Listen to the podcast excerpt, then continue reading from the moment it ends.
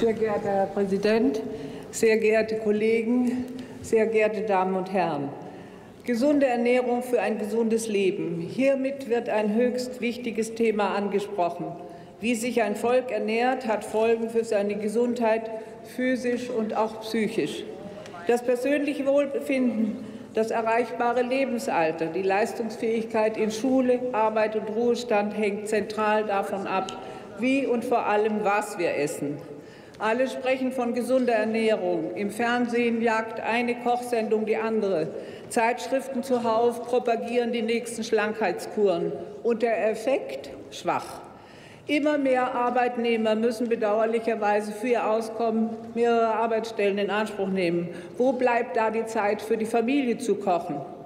Die Deutschen geben laut statistischen die Deutschen geben laut Statistischem Bundesamt rund 10 Prozent ihres Nettoeinkommens für Nahrungsmittel aus. Bei unseren Nachbarn, den Franzosen, sind es 13,3, also 30 Prozent mehr. Legen die Franzosen mehr Wert auf gute Ernährung als die Deutschen? Wo beginnt eigentlich gute Ernährung? Nicht erst beim propagierten Apfel zum Frühstück. Gesunde Ernährung beginnt bereits auf dem Acker bei der Aussaat. Gesunde Ernährung beginnt im Stall, bei der Aufzucht und Fütterung der Tiere. Nicht nur das Wie der Aufzucht und Aussaat ist hier entscheidend, sondern auch, was dort aufgezogen und ausgesät wird. Wir stellen fest, der Trend geht immer weiter hin zu leistungsfähigeren, größeren, geschmacksärmeren Rassen und Sorten, die immer mehr Pestizide, Herbizide und Antibiotika benötigen, weil sie immer anfälliger werden.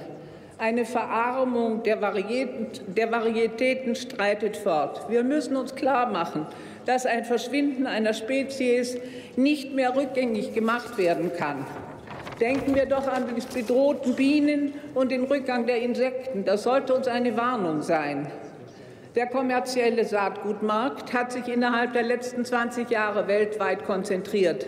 Die Top 10 der Saatgutkonzerne beherrschen 75 Prozent des globalen Saatgutmarktes. Der freie Bauer, der früher mit seinem eigenen Saatgut sein Feld bestellen konnte, soll immer mehr zum abhängigen Angestellten dieser Konzerne werden. Wollen wir das? Die Alternative vertritt aber im Hinblick auf Diversität und Subsidiarität eine andere Position. Daher ist sehr zu begrüßen, dass Landwirte in eigener Initiative alte Obstsorten wieder anpflanzen, dass alte Haustierrassen wie das hellische Schwein und diverse Schaftierrassen wieder in größerem Stile weitergezüchtet werden. Wie können wir unsere Bauern schützen? Und wir müssen sie stärken, denn von ihnen bekommen wir die regionalen, die frischen Produkte, die für unsere Gesundheit so wichtig sind. Die Bauern sollten nicht zu Subventionsempfängern einer Brüsseler Institution degradiert werden. Sie müssen für ihre Produkte angemessene Preise erzielen, die ein gutes Aufkommen für sie ermöglichen. Und das muss uns etwas wert sein. Dann würde auch das Höfesterben aufhören. Außerdem Außerdem fordert die Alternative für Deutschland ein Ende der Sanktionen gegen Russland die besonders die deutschen Exporte von Milchprodukten haben zusammenbrechen lassen und verheerende finanzielle Einbußen für die Milchbauern zur Folge. Für die meisten Verbraucher haben regionale Lebensmittel einen hohen Stellenwert. In Umfragen wird bestätigt, dass bis zu 44 Prozent der Befragten auch bei höheren Kosten für eine gesunde Ernährung, auch für regionale Lebensmittel, Deswegen sollten wir eben auch auf Hofläden kaufen und den Bauern dort ein anderes Standbein finanzieller Art besorgen. Aber es wäre nicht nur die regionale Versorgung, sondern es wäre schon ein Fortschritt, wenn mehr Produkte aus Deutschland kämen, statt um die ganze Welt zu reisen. Noch schlimmer ist es, wenn Lebensmittel tausende Kilometer durch die EU gekarrt werden. Das Waschen von Karotten und Kartoffeln in Italien ist ja gang und gäbe, und dann kommt es wieder zurück nach Deutschland zum Verkauf. Das ist doch Wahnsinn.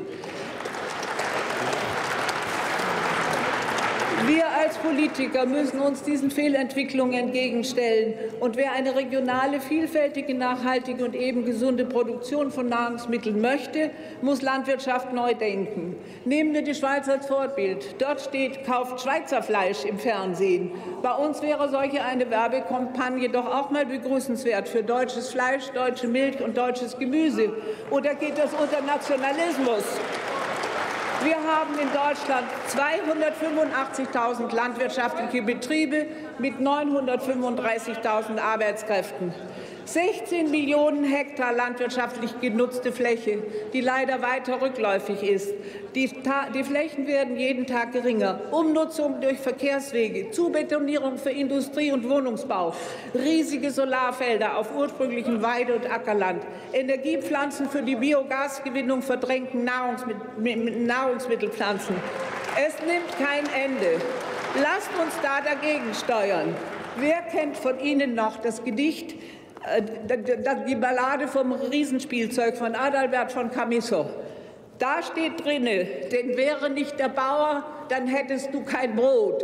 Und das sollen wir uns zu beherzigen. Ich danke für Ihre Aufmerksamkeit.